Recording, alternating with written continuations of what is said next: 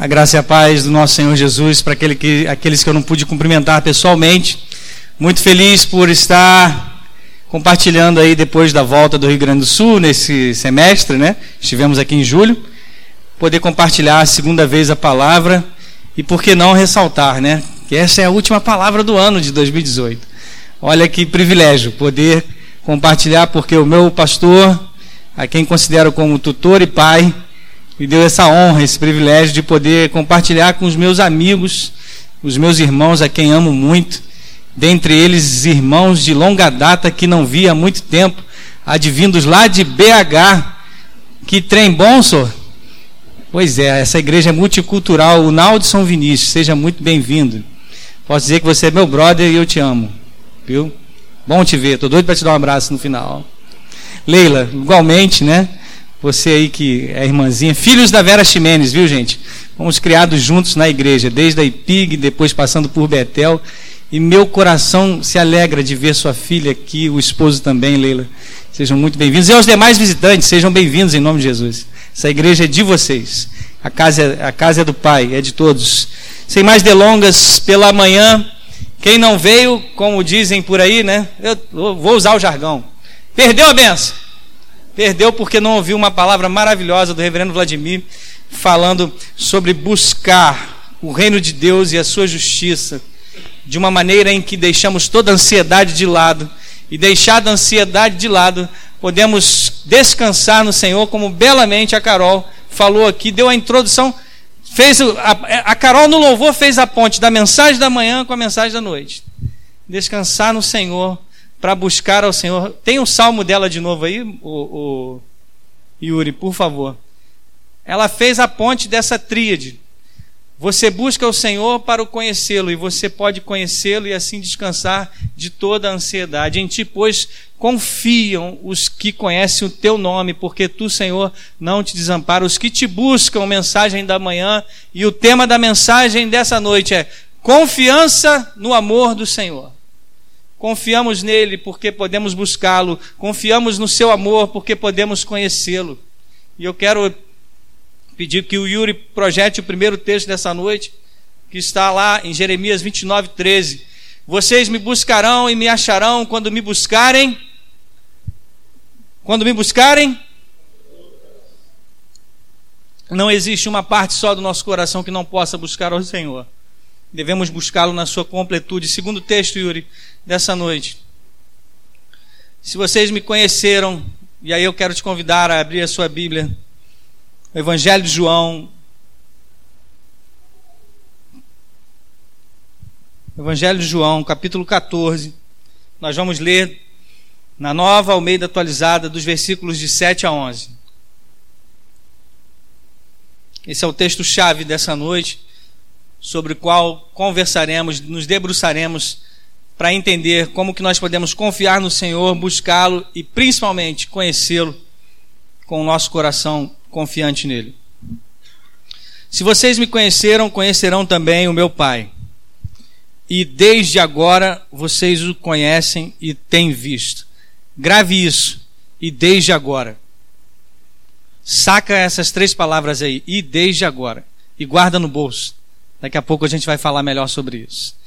Versículo 8: Filipe disse a Jesus: Senhor, mostre-nos o Pai, e isso nos basta. Jesus respondeu: Há tanto tempo estou com vocês, Filipe, e vocês ainda não me conhecem. E você ainda não me conhece. Quem vê a mim, vê o Pai. Como é que você diz: Mostre-nos o Pai? Você não crê que eu estou no Pai e que o Pai está em mim? As palavras que eu digo a vocês, não as digo por mim mesmo, mas o Pai, que permanece em mim, faz as suas obras. Creiam que eu estou no Pai e que o Pai está em mim. Creiam ao menos por causa das mesmas obras. Esta é a palavra do Senhor. Vamos orar? Bendito Deus, nós estamos muito alegres na tua presença, porque podemos abrir a, abrir a tua palavra com liberdade. E a, ao abri-la e lê-la, sabemos que o Teu Espírito Santo pode aplicá-la ao nosso coração e assim possamos, podemos ser atuantes verdadeiros dessa palavra, sem hipocrisia, mas buscando ao Senhor confiando no teu santo nome para conhecê-lo de pleno coração. Por isso, faz assim a tua obra, pois a igreja é tua e nos usa para a tua honra e para a tua glória. Oramos no nome dele, que vive e reina, o nosso Senhor Jesus. Amém. Queridos, o Evangelho de João, do capítulo 14 até o 17, é uma sessão onde Jesus está ensinando e treinando seus discípulos para enviá-los ao mundo, para enviá-los às cidades, para enviá-los às culturas, para enviá-los às pessoas, representando o seu nome, representando o Evangelho. Jesus está dando um treinamento. Está falando, e muito mais do que isso também, ele está entregando pérolas, declarações notáveis e preciosas que perpassam os séculos e chegam até nós, como por exemplo o próprio João, o Evangelho de João, capítulo 14, nós cantamos aqui na nossa igreja, onde, por exemplo, o início dele vai nos dizer: Não se turbe o vosso coração, trazendo assim um capítulo maravilhoso que nos dá a esperança de se ver muitas moradas na casa do Pai onde Jesus está preparando esse lugar. E no final do capítulo 14, ele vai falar de paz que ele dá e que é uma paz eterna. E aí vou fazer uma propaganda. Ouça a mensagem do domingo passado, onde eu falei sobre essa paz que não tem fim. Mas a verdade é que essa paz que não tem fim, essa paz que é eterna, é prometida por um Senhor nessa confiança que nós podemos ter no seu amor, tanto para o presente quanto para o futuro. Ou seja, eu dou a paz, e essa paz é imediata, que o mundo não pode dar. Confiem nessa paz e vocês vão morar na eternidade comigo, na casa do Pai, onde terão muitos apartamentos. Dessa forma, esse Jesus que nos dá essa esperança, a gente pode olhar para essa leitura onde nós destacamos essa perícope de 7 a 11, e ali algo maravilhoso nos é dito a respeito de que Jesus está nos ofertando um conhecimento pleno dele mesmo. E dentro desse conhecimento pleno dele mesmo, ele está dizendo algo muito pitoresco, especial a Filipe. É claro que ele é o Deus soberano que sabe todas as coisas e sabia da fala do próprio Filipe e usa como alavanca essa fala do Filipe para deixar para mim e para você nessa noite. Que nós podemos buscar ao Senhor e conhecê-lo plenamente. Filipe pede algo que ficou notório, assim como Moisés também pediu quando Moisés diz: Senhor, mostra-nos a tua, mostra-me a tua glória. E Filipe está pedindo: Senhor, mostra-nos o Pai. Percebam, ambos queriam ver alguma coisa. Filipe está dizendo: Sabe, Senhor, nós cremos em Ti, mas tem sido difícil e às vezes parece até um pouco irreal ou surreal. Nos dê algo de concreto, me mostra através da minha visão carnal, me mostra o Pai, e isso vai ser suficiente para o resto da minha vida. E Jesus responde de uma forma que parece até áspera ou dura, dizendo: Felipe, eu tenho algo muito melhor para vocês do que uma visão. Você está apegado a algo que é sensitivo. Você está apegado a algo que é natural da sua carne. Mas eu tenho algo muito melhor para você. Felipe, você tem a mim. Você já está me vendo, Felipe. E quando você me vê através de mim, você conhece o Pai. Impressionante essa fala, ou seja, Jesus está falando, na verdade, de um conhecimento de Deus, e ele está colocando isso acima dos olhos dos nossos olhos carnais, mas através de uma visão da fé, na confiança do seu amor, na confiança da sua palavra. Por isso que nós podemos observar três aspectos nessa fala, nessa parecida com uma bronca que Jesus está dando em Filipe. Três aspectos se destacam a respeito do que nos é suficiente para se ter o conhecimento de Deus? Em primeiro lugar, o que pode acontecer nessa busca do conhecimento de Deus? O que é possível acontecer nessa busca do conhecimento de Deus? Veja bem, Jesus faz uma declaração notável. Filipe, eu estou tanto tempo com vocês. E você ainda não me conhece? Uau! É uma raquetada. E Filipe não era uma pessoa que tinha acabado de chegar. Filipe não era um visitante na nossa igreja. Filipe era um dos pilares da igreja do Senhor, se tornou um dos pilares da igreja do Senhor. Ou seja, Filipe recebe uma declaração como essa, uma bronca contundente. em que o Senhor Jesus diz para ele: Felipe, tanto tempo você anda comigo e não me conhece. Veja bem, Felipe ouviu o sermão do monte. Felipe ouviu a pregação de dentro do barco. Felipe viu o seu mestre curar muitas pessoas. Felipe viu o homem descer do telhado e Jesus dizer: Perdoados estão os teus pecados. Felipe viu tanta coisa e Felipe também atuou quando ele foi enviado a curar pessoas e voltou maravilhado contando: Olha, os demônios se submetem à nossa palavra quando falamos em nome de Jesus. Ou seja, Felipe não era um homem comum que só estava com Jesus de rodeá-lo. Felipe tinha um conhecimento ali notório ao redor de Jesus. O que Jesus está nos dizendo, quando ele diz isso para Felipe, é que é possível estar perto de Jesus, é possível estudar a palavra de Jesus, é possível ainda assim, estando tão perto, não o conhecer verdadeiramente.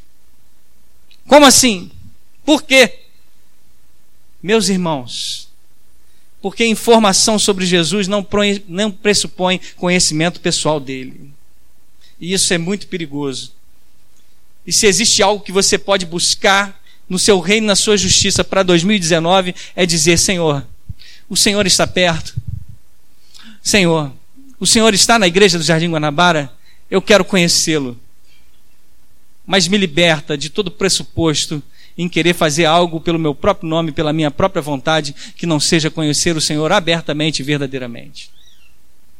Dessa forma, onde informação sobre Jesus não pressupõe conhecimento pessoal, você pode ler, você pode estudar, você pode tentar aprender sobre algo. Por exemplo, estudar o sofrimento, estudar sobre a ansiedade, como foi falado de manhã, sem mesmo ter sido ansioso, sem mesmo ter sofrido. E Jesus está nos mostrando que não é só possível, mas muito comum, inclusive quando as pessoas acham que estão se relacionando com Ele, não conhecê-lo. Filipe, há tanto tempo você anda comigo. Algumas passagens mostram isso, e isso deve trazer algum temor ao seu coração. E aliás, essa passagem de Mateus 7, 22, por favor, Yuri, nos mostra que ela é uma das mais assustadoras, porque muitos naquele dia vão me dizer: Senhor, Senhor, nós não profetizamos em Seu nome, e em Seu nome não expulsamos demônios, e em Seu nome não fizemos muitos milagres. E Jesus vai dizer o seguinte: Apartai-vos de mim, porque eu não vos conheço. Que palavra dura, irmãos! E como isso pode acontecer? Jesus está dizendo: é possível ser um teólogo, é possível você estar na igreja e ter um ministério de sucesso e ainda assim não me conhecer pessoalmente. Outra passagem, por favor, Yuri João 17,3. que nos traz um pressuposto porque que nós precisamos conhecer ao Senhor. Precisamos conhecê-lo para confiar nele. E a vida eterna é esta: que conheçam a Ti, o único Deus verdadeiro, e a Jesus Cristo a quem enviaste. Ou seja, conhecer a Deus é a centralidade do Evangelho. Ter um encontro com Jesus Cristo é a centralidade do Evangelho do poder de Deus ninguém terá a vida eterna se não puder desenvolver um relacionamento com Ele. Querido, você pode ter muitos ministérios dentro da igreja, você pode ter muitas atividades e ainda assim, palavra dura, não herdar a vida eterna. Ou seja, conhecer a Deus requer estar mais próximo dele. Mais uma passagem, Jeremias 9, de 23 a 24. E essa passagem é muito importante, porque que muitas vezes nós nos estribamos no nosso próprio conhecimento, naquilo que fazemos, naquilo que executamos, achando que estamos fazendo boas obras de salvação, sendo que nós não somos salvos pelas obras. Diz assim o profeta Jeremias: Assim diz o Senhor, não se glorie o sábio na sua sabedoria. Ou seja, meu querido, não acha que você sabe demais eu conheço a Bíblia, porque eu conheço um que não é crente, Jô Soares, já leu a Bíblia várias vezes e não tem nenhum relacionamento com Deus. Nem o forte na sua força, nem o rico nas suas riquezas, mas aquele que se gloria, glorie-se nisto, em me conhecer e saber que eu sou o Senhor e faço misericórdia, juízo e justiça na terra, porque destas coisas me agrado, diz o Senhor. Buscai o reino de Deus e a sua justiça, como ouvimos nessa manhã. É conhecer de fato a este Deus, não nos gloriando naquilo, por qualquer boa intenção, querido, que você já tenha tido, querendo com a sua boa intenção, se justificar, agradar a Deus por causa das suas obras, arrependa-se disso. Porque é por graça, é por misericórdia que você foi alcançado, porque a palavra de Deus vai dizer que as nossas obras não passam de trapos de imundícia. Não se glorie de você vir à igreja. Não se glorie de você fazer parte de um ministério, se glorie de você conhecer ao Senhor, porque Ele o amou antes de todas as coisas e teve misericórdia de você. Por isso, querido, aqui está uma pergunta a todos sobre esse texto de Jeremias. Essa pergunta eu me fiz durante essa semana, reverendo, refletindo sobre o texto e refletindo sobre algumas situações que, que conversamos hoje pela manhã. E eu quero falar com amigos muito próximos. E eu vou falar com o Ministério do Louvor da igreja. Corro o risco de ser limado por eles. Mas é porque é um ministério que se destaca, mas pode ser qualquer outro, pode ser o coral, o ministério infantil. Qual a sua motivação? Porque você faz o que você está fazendo dentro da igreja? É por amor ao Senhor? É porque você quer conhecê-lo? Aonde está o seu coração? O seu coração está na música que você toca ou você está no, o seu coração está no Deus da música, para quem você ama e para quem você toca e porque você o ama, a sua música e o que você faz é resultado desse amor. Porque eu trabalho no Ministério da Misericórdia? Por que, eu dou aula para as crianças? É para satisfazer o meu coração ou é porque eu amo a esse Deus que me amou primeiro? E todas as coisas são acrescentadas. Dessa forma, queridos, você encontra mais satisfação naquilo que você possui ou realiza, ou satisfação em conhecer a esse Deus? Ok. Felipe recebeu uma dura reprimenda, pastor. E Jesus disse que é possível, no conhecimento de Deus, você ser informado e ainda assim não relacionar-se com o seu amor. E acabamos de ver também que o conhecimento de Deus é centralidade para que você tenha salvação e vida eterna. Mas então, como que esse conhecimento de Deus verdadeiramente pode acontecer na minha vida, pastor? Como que alguém pode conhecer a Deus se palavra tão dura foi dada, dizendo que ainda assim que eu tenha expulsado demônios, que eu tenha cantado no coral e seja lá o que for, Deus pode falar: Eu não te conheço, aparte-se de mim. Segundo ponto nessa noite. Primeiro vimos o que é possível acontecer nessa caminhada e de fato você não conhecê-lo. Mas se você quer conhecê-lo, saiba que é possível. E como é possível conhecer a Deus? Em primeiro lugar, você deve conhecer a Jesus através das suas palavras. Ou aplicando a sua santa escritura, a sua palavra, a nossa única regra de fé e prática. Você só conhece a esse Deus buscando as suas palavras. É o que Jesus está dizendo para ele. Perceba no versículo 10. Jesus está dizendo: o Pai está em mim. E isso deveria ser suficiente para Felipe. Felipe, o Pai está em mim. Mostra-me o Pai. E eu vou ver isso é suficiente. Não! Creia nas Escrituras, querido. Creia nas palavras de Jesus. E em seguida ele diz que as palavras que ele está dizendo, isso sou estranho, porque sendo ele o trino Deus, ele diz: as palavras que eu estou dizendo, eu não estou dizendo de mim mesmo. Ah, como assim? E aí ele diz: Eu estou dizendo pelo Pai que permanece em mim. E talvez você esperasse que no final dessa frase ele dissesse: Que permanece em mim, pois o Pai diz essas palavras. E não. E Jesus diz: Porque o Pai faz as suas obras. Quando eu e você precisamos de luz, nós dizemos: está escuro, eu preciso de luz. Mas a nossa palavra não tem o poder de fazer a luz se acender automaticamente. A não ser que alguém, Wagner, crie algum dispositivo para que reconhecimento de voz. Ainda assim, alguém precisou criar o dispositivo, reconhecimento de voz, tá, acendam-se luz, as luzes, aí ela acende, ok. Mas geralmente, casas mais simples como a minha, a gente vai lá no interruptor e nós temos que executar alguma atitude. Deus, quando disse haja luz, a sua palavra própria poderosa fez com que a luz se agisse e ele não precisou executar algo com as suas próprias mãos, ainda que num metamorfismo fosse possível isso, mas a sua palavra é tão poderosa que apenas o seu proclamar faz com que as coisas aconteçam. Por isso que você deve acreditar nas palavras de Jesus, porque quando ele diz, acontece. Dessa forma, isto é algo que a Bíblia nos relata durante toda a sua completude. Já me disseram, olha, eu não consigo acreditar no Antigo Testamento, é um, um período mais difícil. Eu vivo no tempo da graça, porque, né, o Novo Testamento, pastor? Não, senhor, é a Bíblia toda. O tempo da graça também está no Antigo Testamento, quando Deus salva Noé, dizendo, olha, faça, execute, e eu vou resgatar a sua família. O tempo da graça está, Davi, eu vou preservar a linhagem da sua família. O tempo da graça é quando Deus diz: Eu vou retirar o povo do, do Egito. Dessa forma, aquilo que era sombra, aquilo que era sombra acontece no Novo Testamento, mas perceba, as nossas palavras são abstratas, mas a palavra de Deus é ação.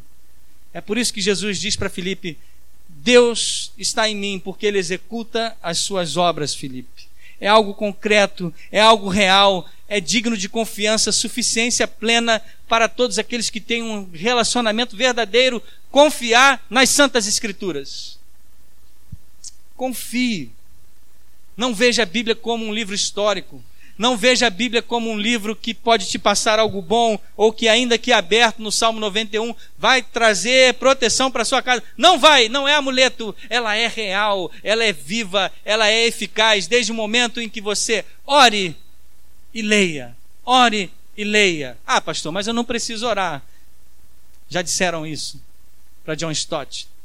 O que vale mais, a oração ou a palavra? E ele respondeu: Pode um pássaro voar sem uma das asas? Por isso, para que essa palavra não seja abstrata, para que ela seja real na sua vida, você deve buscá-la em oração, uma leitura orante da palavra aplicada. Jesus está dizendo: Felipe, você quer que Deus trabalhe na sua vida através de uma visão carnal? Felipe, quando você entende a minha palavra, quando você pratica a minha palavra, quando você lê as Escrituras, irmão e irmã, quando você ouve a pregação desse púlpito e os ensinamentos na escola dominical, é exatamente neste lugar, quando você está lendo ou na sua casa, que poderosamente Deus está presente.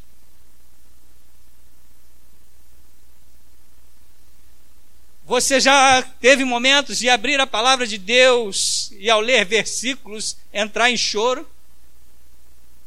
Ou alegria? Ou se sentir confortado? É Deus presente na leitura plena desse Deus vivo, que as suas palavras não são abstratas, são obras concretas que fazem a sua vida acontecer para a salvação nele mesmo. Pastor, eu quase não tenho tempo de ler a Bíblia, mas eu tenho vergonha às vezes de chegar em casa e ler um pouco da palavra e dormir. Eu nunca vi um pai se zangar porque o seu filho dormiu no colo dele. Leia, pelo menos que seja um a dois versículos a três. E ainda que você caia no sono, Deus vai te abraçar e fazer com que tudo seja concreto na sua vida. Porque um pai não se zanga dos seus filhos se dormirem nos seus braços. Mas se você puder, leia de manhã com todo o seu vigor. Escolha o melhor momento da sua vida para que aquilo que a sua alma anseia você possa buscar e buscar de todo o coração. Ler a palavra, ouvir a palavra de Deus que não é abstrata. E assim você começa a ouvir e obedecer a palavra de Jesus, a sua doce e poderosa voz que nos chama pelo nome, e você poderá vê-lo. Felipe, eu estou falando com você, Felipe. E você está me vendo e você quer ver o Pai. O Pai está em mim, Felipe. Como assim, pastor? Como que nós podemos ver a Jesus Cristo lendo a Bíblia? Sim, porque Ele é o único que, mesmo sendo homem, mesmo sendo Deus, se tornou homem 100% ambos e ressurreto, poderemos vê-lo na Sua volta, veremos o próprio Deus em Sua majestade, mas que se humilhou na forma humana para morrer e ressuscitar, a fim de que, com Ele e como Ele, pudéssemos ser ressuscitados também e com os olhos espirituais abertos, contemplá-lo em toda a glória para todo sempre. Nós veremos ao Senhor Jesus, nós veremos o próprio Deus. Na promessa da sua palavra que não é abstrata, mas é concreta e é real.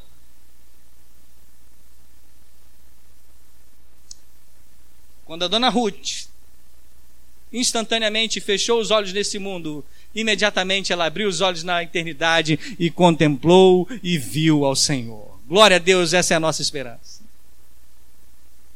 É por isso que nós podemos vê-lo, porque é uma promessa.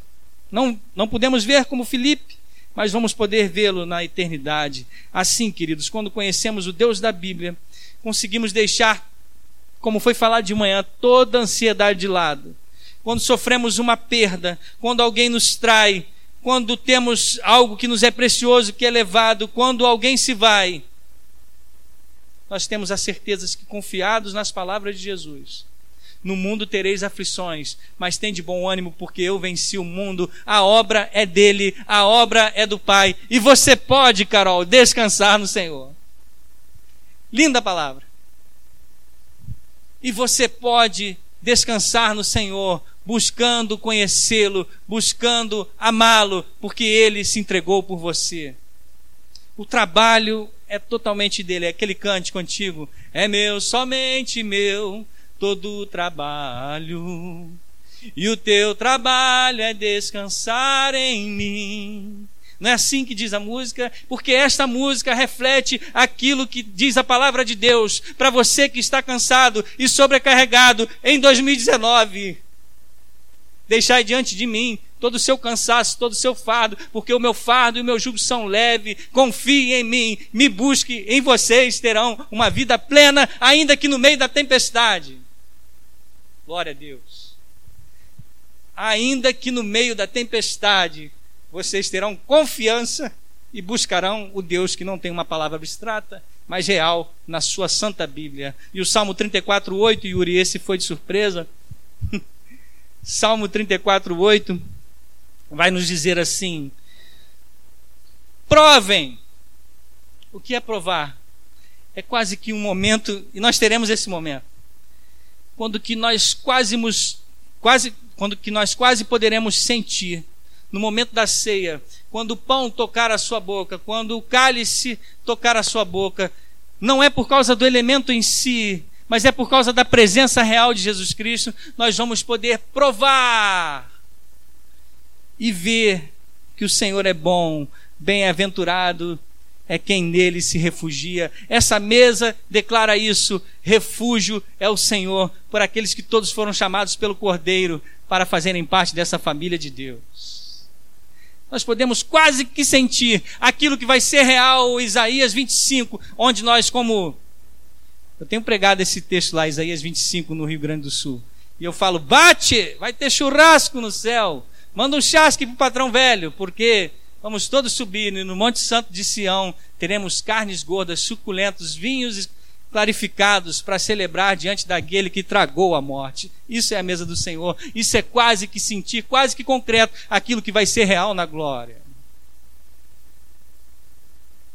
Onde podemos provar e ver e conhecer a Deus na Bíblia, na Sua palavra, na revelação santa, provando total satisfação nele, tendo prazer na expectativa da Sua volta e amando a Ele mesmo, tendo obediência como consequência e não por medo, tendo obediência como consequência e não por medo, isso é, conhecendo a esse Deus, que mesmo sendo um Deus santo e poderoso, onde Moisés não conseguiu vê-lo, onde Isaías não pôde tocá-lo, conhecendo a esse Deus, temendo, mas sabendo que um Deus totalmente poderoso nos ama profundamente, nos chama para um relacionamento com Ele. Em último lugar, quando vimos que o que pode acontecer nessa caminhada do conhecimento de Deus, não o conhecendo se não for um relacionamento verdadeiro, percebemos então agora há pouco que é possível conhecer a esse Deus através da sua palavra que é concreta e não abstrata. Podemos saber nessa noite por que que isso acontece, por que que é possível conhecer a Deus. Saca do bolso aquelas três palavrinhas que eu pedi para você guardar. Versículo 7 vai dizer do texto em em, em tela. Se vocês me conheceram, conhecerão também o seu Pai. E desde agora, vocês o conhecem e têm visto. Essas três palavras são a chave para entender por que é possível conhecer a Deus. Jesus, quando está dando esse treinamento para os seus discípulos, ele está prestes a morrer. Faltava pouco para ele ir para o Calvário. Mas Felipe não tinha ideia do que estava para acontecer e daquilo que Jesus estava para fazer no seu sacrifício na cruz. E se você que entrou aqui hoje não tem ideia da dimensão desse sacrifício e não sabe aquilo que Jesus fez por você, você ainda não consegue conhecer a Deus. Mas, querido, esse é o único meio da salvação. É entendendo que, e desde agora, aquele era o momento em que Jesus estava caminhando para a cruz do Calvário.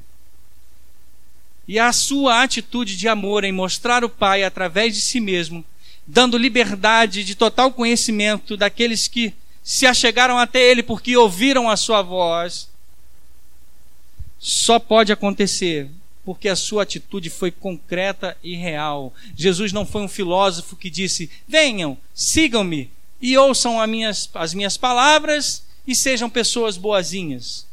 Algo precisava ser feito, estávamos separados, mortos nos nossos delitos e pecados, nós éramos inimigos de Deus, e para que isso fosse refeito, a justiça de Deus precisava ser satisfeita, e você e eu não éramos capazes, porque aquela cruz era nossa, mas nós não poderíamos satisfazer a ira de Deus, porque para remissão de pecados haveria derramamento de sangue.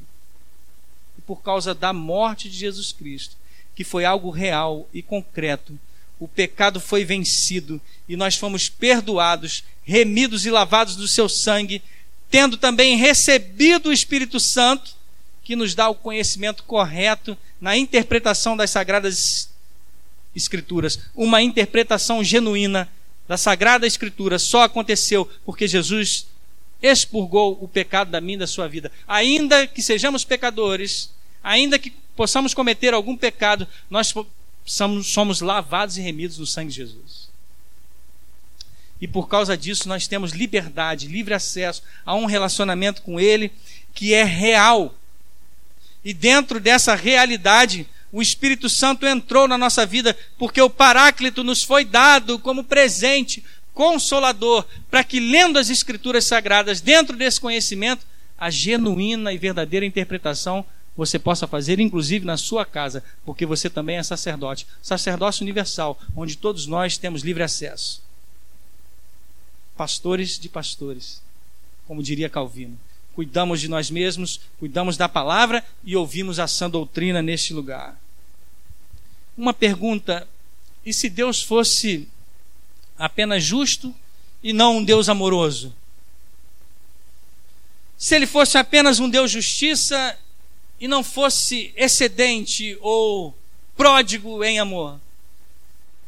Nós estaríamos, queridos, apartados, condenados e afastados por causa dessa própria justiça, que era a justiça de Deus, para que todos fossem afastados e condenados por causa do jugo do pecado por causa da escravidão e da morte. Mas como esse Deus que decidiu se fazer conhecido e que decidiu se revelar e nos resgatar, ele desejou vir até nós e ele desejou que nós tivéssemos confiança no seu amor. Por isso, queridos, para 2019, confie que um Deus tremendamente amoroso se entregou para resgatar a sua vida e para que você pudesse ter conhecimento e busca total nele em todos os momentos da sua vida em 2019. Não passe um só dia de 2019 sem buscar a esse Deus, buscar o seu reino e confiar no seu amor. Um Deus que se fez homem e experimentou profunda escuridão. Quando ele estava na cruz do Calvário, ele disse: Deus meu, Deus meu, por que me abandonaste? Esse é um momento que alguns teólogos discutem, mas certamente é um momento em que ele sentiu todo o peso do pecado, onde trevas cerradas vieram sobre ele, e ele sentiu o que era estar separado de Deus. Ele sentiu o peso da morte e ele sentiu o peso do pecado, que eram meus e seus. O ornamento mais macabro não foi uma aliança que ele recebeu, foi uma coroa de espinhos, de espinhos. Os cravos eram meus e seus. E aquela cruz pesada, impossível de descarregar, era sua e era minha. Dessa forma, esse Deus que experimentou essa escuridão, essa profunda escuridão, venceu a morte para que eu e você pudéssemos conhecê-lo. Quando ele sai do túmulo e o túmulo fica vazio e toca a luz do dia, é para que eu e você fôssemos, fôssemos tocados por ele mesmo, o sol da justiça que traz o conhecimento de todas as coisas. Por isso, meu querido irmão, confie no amor de Deus e conheça-o. Busque-o e tenha uma vida plena, satisfeita totalmente nele. Eu quero orar com você. Quero convidar o grupo de louvor já para vir aqui à frente. E te dizer que você pode ter essa total confiança nele. E que se algum dia você teve essa dúvida: será que eu conheço o Senhor? Será que eu sou salvo?